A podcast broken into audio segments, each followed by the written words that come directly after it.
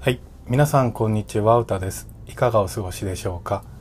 今日は4月27日水曜日です。この番組では40代後半もあとわずかミドル世代真っ盛りのゲイが日々感じる男やセックスのこと仕事にお金将来の不安友達との関係そもそもゲイとしての今とこれからを赤裸々に語り尽くします。というわけで久しぶりに番組概要を読ませていただきました、えー、今回でついに50回目を迎えましたえー、皆さんいつも聞いていただいてありがとうございます。えー、今日ですね、ほんと東京めっちゃ蒸し暑くて、なんかもう梅雨が始まったんじゃないかってぐらい暑いんですけど、まあ最近もね、なんかちょっと雨が降る日が多くて、どうもムシムシしてきてるんですよね。で、いや、さすがに気温も高くなってきてて、今日ついに衣替えしましたねもう汗だくになりながら衣替えしてでさらに今年初めて冷房を入れましたねまあなんか年々この衣替えをするタイミングとか冷房を入れ始めるタイミングが早まってる気がするのは気のせいかなまあそんな中この間日曜日ですね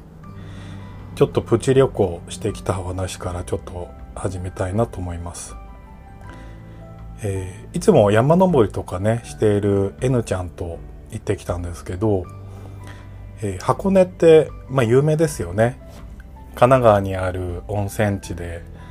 駅でいうと小田急線の箱根湯本っていうところで、まあ、そこに温泉街があるんですけど、まあ、そこに行ってきましたまあ、それでね、行き方なんですけど、小田急線で行くのが一番、まあ、新宿エリアから行くんだとね、行き、行きやすいんですけど、小田急線の行き方でも、まあ行き方っていうかね、安く行く方法があるんですよ。小田急のお得な切符っていうのが発売されてて、で、この切符って、まあいろんなね、小田急線のこう観光地みたいなところをこう日帰りで行くあ日帰りじゃないのもあるかな。2泊とかそういうのも想定されてるかな、まあ、行き帰りとあとはプラスどっかの施設のクーポンとかあとはそのエリアの周遊切符とかあとは食事券とかそういうのがねセットになったお得な切符っていうのがあるんですね。で箱根エリアでもいくつか種類があるんですけど、まあ、今回は日帰り温泉の箱根湯寮っていう日帰り温泉の施設に行きたいなと思ったので、まあ、そのお得な切符の中でその箱根湯量の入湯料ですかねがついたタイプっていうのを今回購入して行ってきましたで、まあ、通常は運賃だけの行き帰りなので、え特急券は別で購入するんですけど、まあ、ロマンスカーっていうね特急券があって行きと帰りはプラスでそれを購入してっていう方法で行ってきました。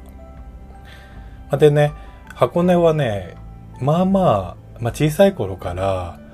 よく行ってはいるんですよね。まあ、東京エリアからとても行きやすい温泉地なので、で、しかもね、日帰りで行ける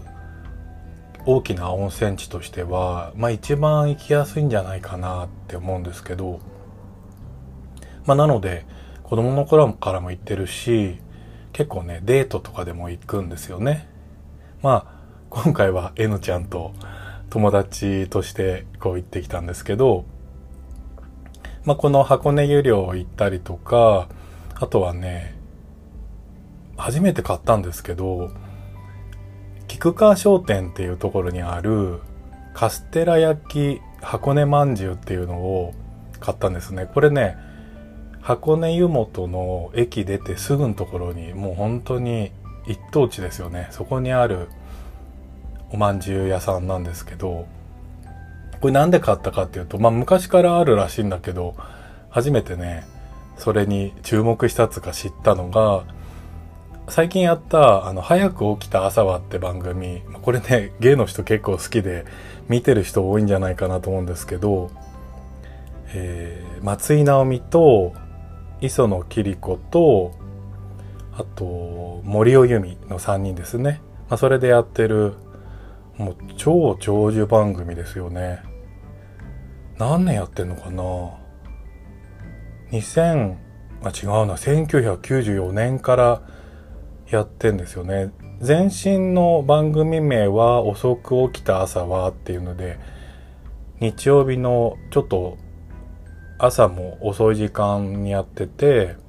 でその後遅く起きた昼はっていう番組に変わってお昼ですよね。そして今は早く起きた朝はってこれずっとね毎週日曜日やってるんですけど今はね早朝にやってるんですよね。まあ長寿番組もうすぐ30年なんのか。すごいですよね。まあでねここで紹介された都まんじゅうっていうまんじゅうがあるっていう話から始まったんですよ。まあそれはカステラで作った、まあ、カステラ生地で作ったおまんじゅうで中が白あんっていう構成っていう、まあそれでよく都まんじゅうって名前にが付けられてるらしいんですよね。で、その都まんじゅうっていう名前でも結構全国何箇所かにその名前で売ってるのもあるし今回は、まあ、その箱根にもあるありますっていう話があってこの菊川商店っていうところで箱根まんじゅうっていう名前で売ってたんですよね。でなんかどうもねその作り方機械まんじゅうを作る機械と作り方みたいなレシピが当時広まってって全国的に同じ作り方で作るまんじゅうとして広まったらしいんですよね。まあでとってもねシンプルなおまんじゅうで白あんってなかなかね食べないと思うんですけどまあ大体身近なおまんじゅうって小豆のおまんじゅうでねこしあんとか粒あんとかだったりするんですけどまあ久しぶりにね白あん食べたんですけどまあ、カステラの生地っていうところでまた優しいし白あんもなんか優しいしすごい美味しかったですね。まあ、まだ冷蔵庫に入ってるんですけど冷たいままでもね美味しいんですよ。まあそんなご紹介でした。まあ、でそのまんじゅうを買ってでお昼ご飯はまあ箱根って結構ねお蕎麦が有名なんですけどまあそれはもう今まで何回も食べたことあるからなんか違うのがいいねって言ってたら、まあ駅前にね、ピザ屋さんがあって、まあピザ屋さんつうかイタリアンかな。で、ピザ窯があって美味しいピザだっていう風なのが Google に書いてあったので、まあそのピザ屋さん行って、まあね、温泉地だけどピザっていう感じで、ちょっと違和感はあったけど美味しかったですね。まあそして温泉に入ったんですけど、まあ、箱根は日帰りで入れる温泉、まあ、スーパー銭湯みたいな感じですね。そういうのがね、何か所かあるんですよ。で、まあ、有名なところだと、なんだっけな。ちょっと名前忘れちゃったんだけど、有名なところもあって、まあ、ここの箱根湯量も、まあ、この小田急線の切符でセットになるぐらい有名なんだけど、まあ、ちょっと小ぶりなスーパー銭湯なんですね。なので、意外とね、行かないことが多いんじゃないかなと思うんですけど、まあ、今回ね、行って、最初ね、初めてかなと思ったんですけど、まあ、行ってみたら、昔一度来てたんですね。まあ、あの、風景が同じだったから、ああ、ここ前来たことあるなっていうので思い出したんですけど、まあ、内湯はね、そんな広くなくて、洗い場がちょっと小さいから、前来た時は夜来てとても混んでる時だったんでねなんかライバーの空き待ちみたいのがあってねちょっとここやだななんて思ったんですけど今回はね昼間行ったっていうのもあってすごいゆったりしてたんですよね。あ日曜じゃなくて土曜日だ。土曜日行ったんですね。で土曜日なんだけどまあでまあまあ早い時間昼過ぎすぐに行ったのでまあ、時間的にまだ早かったのかな。なんかね空いてましたね。でゆったり入ることができてで露天エリアにとてもこう森林に囲まれてて眺めがいいところがあったりとかあとは露天エリアにサウナがあるんですけど、まあ、ちょうど行った時に「ローリ始めます」って係員の人が回ってたのでああ久しぶりだなと思ってロウリュを体験してきたんですね、まあ、このコロナ禍って結構ロウリュを止めてるというか中止してるところが多いと思うんですけどもう2年ぶりぐらいにロウリュを体験しましたね。でそこはねサウナがね、まあ、サウナの部屋もちょっと小ぶりなんですね。何人3段ぐらいかな3段で1列に、まあ、5人ぐらいしか座れないから、まあ、そういう施設としてはねちょっと小さい方かなと思うんですけどそんな小さいサウナの室内にまあお客さんはねそんなにいなかったのでぎゅうぎゅうってことじゃなかったんですけどロウリをやってくるくれる店員さんがね2人で来たんですよね。でまあこうストーンにねサウナストーンに水をかける、まあ、水っていうか今回ねレモンの匂いだったんですけどレモン水をかけるかけてでそのかけた人も仰ぐ。でもう一人も仰ぐっていうので二人がかりでねなんか大きなうちわで仰いでくれるんですよ。だから狭いのにそのロウリュの効果が何もしなくてもすごい効果が出るであろうその部屋の大きさなのにさらに2人で仰ぐからもうね久しぶりだっていうのもあるんだけど これまで味わったことないぐらい暑くて、まあ最初ね、意気込んで 3, 3段目の一番上に座ってたんですけど、もう最初の一かきで鬼のような暑さだっていうのが分かったので、すぐ下に下がって、まあそれでもね、なんとか耐えたって感じでしたね。まあそれでとても久しぶりで強烈な暑さのサウナを味わってすっきりしてきました。はい。まあそれとですね、あと、年明けから結構リアルというか、マッチングアプリで出会った人とまあ、デートをするっていうのを割と頻繁にやってきてるんですけどまあねいつかの回でもデートしてもときめかない問題っていうのでちょっとお話しさせていただいたりとかしたんですけどまあねマッチングアプリの中であんまりこうやり取りしてても、まあ、結局会ってみなきゃわかんないしでね何枚か写真見てもなんか結局会ってみなきゃわかんないとこあるから、まあそんなにね、もう絶対この人いいだろうなみたいなっていうレベルじゃなくても、あったりしてたんですよね。なので、まあそこそこ失敗もしてて、まあそんな中でね、ちょっとこう、ストーカー気質の人みたいのにもね、出会っちゃったりして、まあちょっとね、しばらく慎重にやんなきゃななんて思ってたところなんですけど、まあ、そんな中同じ年の人と最近アプリでねこう知り合ったんですね。まあそれで早速この間の日曜日ですかねに会ってきたんですけどまあその人ねちょっと小柄ででぽっちゃりしててで髪の毛がね、まあ、いわゆるスキンヘッドなんですよ。なんか結構ね、まあ、特にね、スキンヘッドがね、妙にね、僕好きなんですよね。なんつうんだろう。ちょっとセクシーに見えちゃうんですよ。まあ、これって確かね、海外の人はスキンヘッドが好きだっていうね、どっかで記事見たことがあるんですけど、例えばブルース・ウェルスとか、なんか、ハリウッド俳優って結構スキンヘッドが多いですよね。まあ、ブルース・ウィルスって、髪の毛が薄くなってきて人気が出たみたいな感じがありますよね。まあ、最初からスキンヘッドじゃないけど、だんだんこう M 字ハゲになって、で、もう後半、最近ま、ね、もうスキンヘッドになって、でね、ちょっと最近、失語症になってしまってついに俳優業引退されちゃいましたけどだからなんかね小さ昔小さい頃じゃないな。昔からね好きなんですよね。ハゲてる人が。でなんかハゲ散らかしてんのはちょっと好きじゃないですけど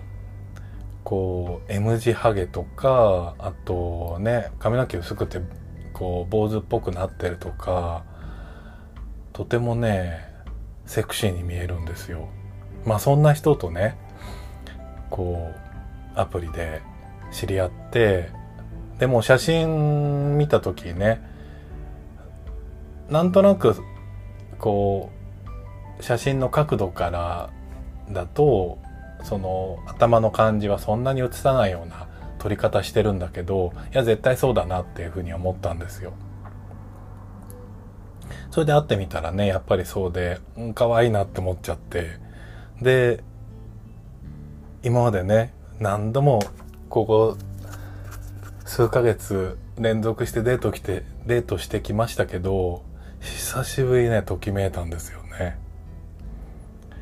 で彼はねちょっと無口なんですよ。でもともと最初アプリでやり取りしてる時も僕無口なんですけど大丈夫ですかみたいな感じであ別にいいですよみたいな感じだったんですけど、まあ、正直僕おしゃべりな明るい人が好きなので、まあ、どっかね本当大丈夫かななんて思ってるとこあったんですけど、まあ、会った時ね、まあ、向こうも緊張して、まあ、僕も多少緊張してて、まあ、でも第一印象はねあ可愛いなと思ってそれで彼の車でちょっとデートみたいにしたんですけど、まあ、車の中でね話し始めて、まあ、やっぱりね想像通り無口な感じだったんですよで彼もちょっと気を利かし、まあ、気を利かせっていうか最初にね断りを入れる感じで、まあ、こんな感じでちょっと無口なんですけどごめんなさいみたいな感じで言ってきたんだけど、まあ、僕はね全然いいですよってゆっくりあのリラックスしていきましょうって言ったんですよね。まあでもなんかねそんな中でもう一生懸命ね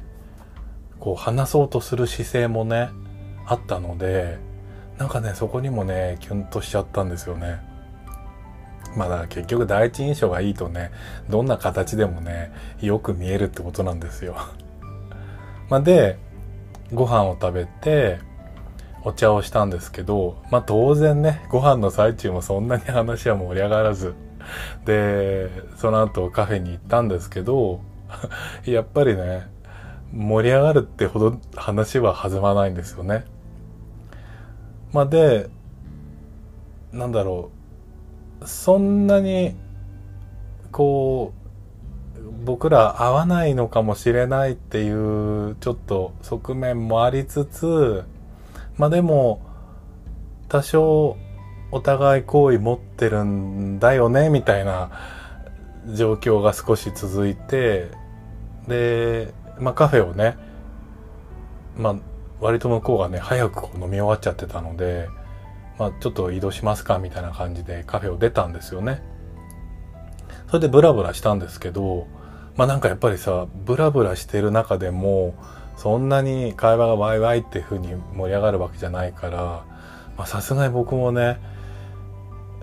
じゃあ今日はこの辺でみたいな感じで終わりにしたんですよね。でそこから駅に向かってその改札のところまで行ったんですよ。でまあ今日はねありがとうございましたっていう感じでさよならっていうふうなことを言おうと思ったんですけど、まあ、その、別れの挨拶をする前に、僕ちょっと心の中で、別れ際に握手しようかなってちょっとふと思ったんですね。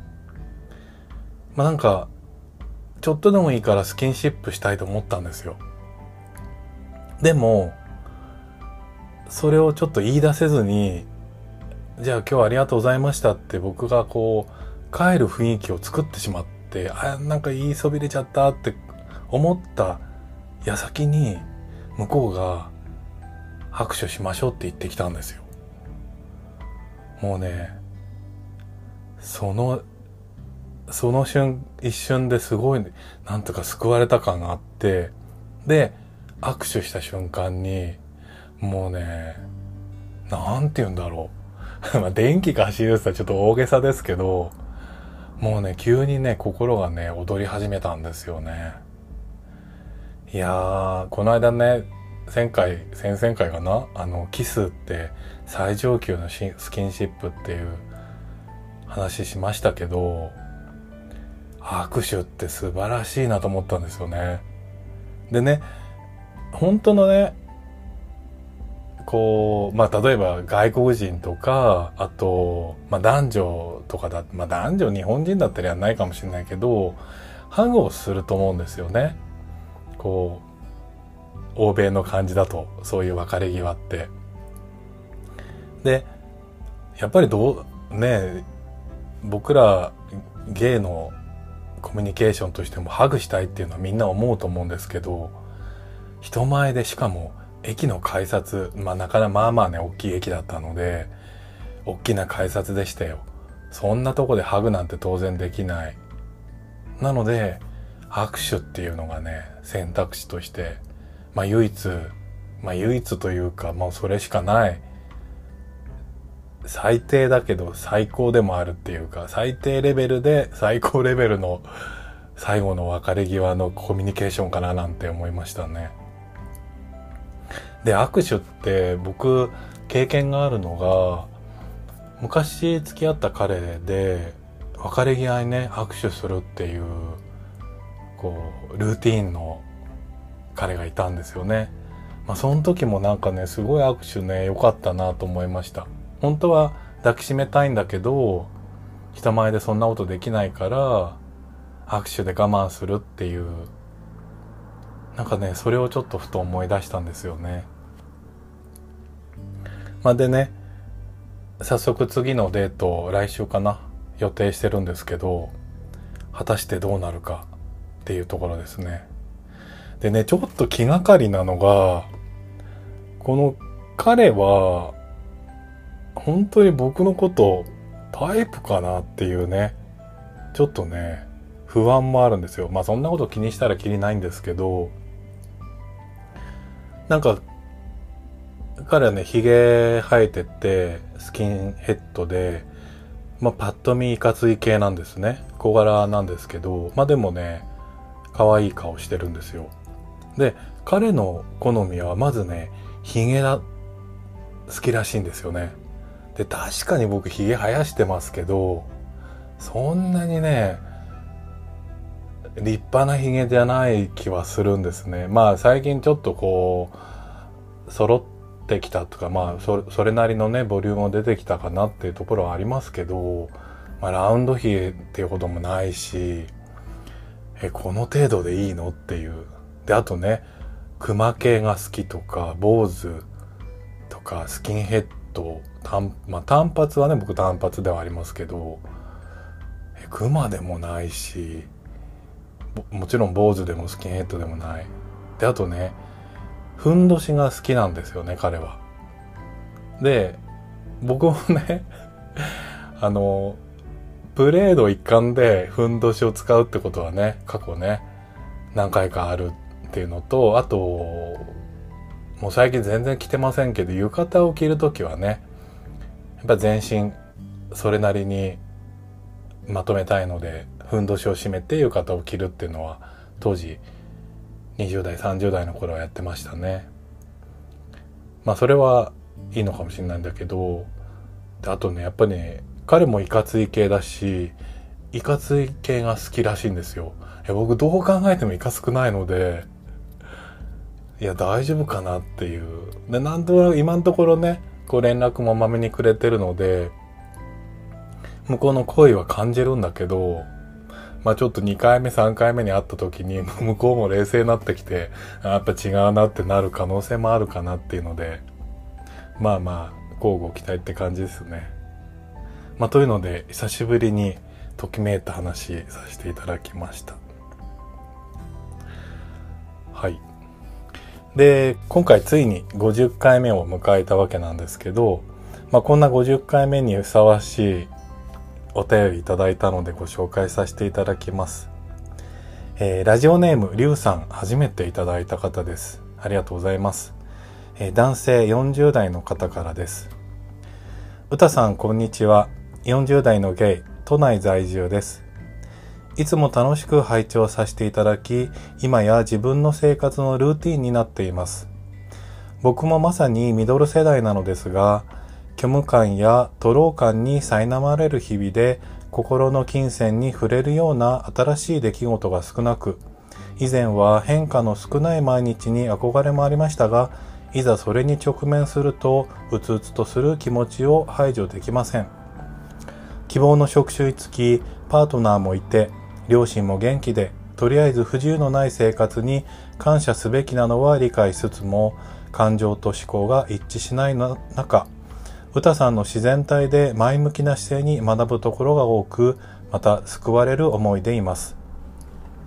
歌さんがこのポッドキャストを始められたように、僕も少しだけ何か新しい気持ちで前向きな変化を自ら作り出すことが必要なのかもしれません。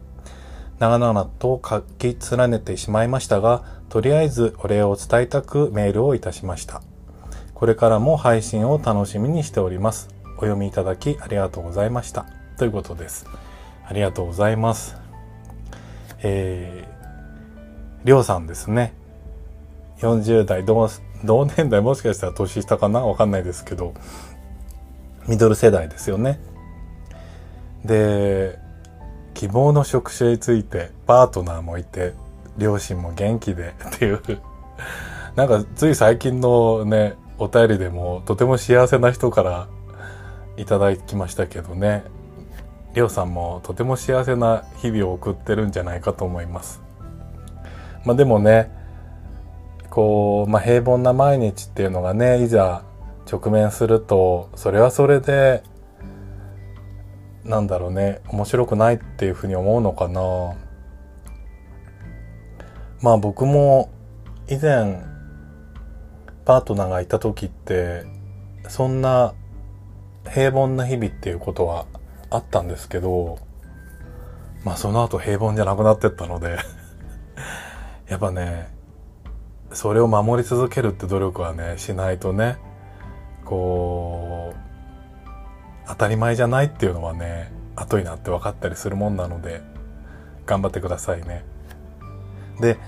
前向きな 僕が自然体で前向きな姿勢に映ってるっていうのをねすごいなんか恥ずかしいというかまあ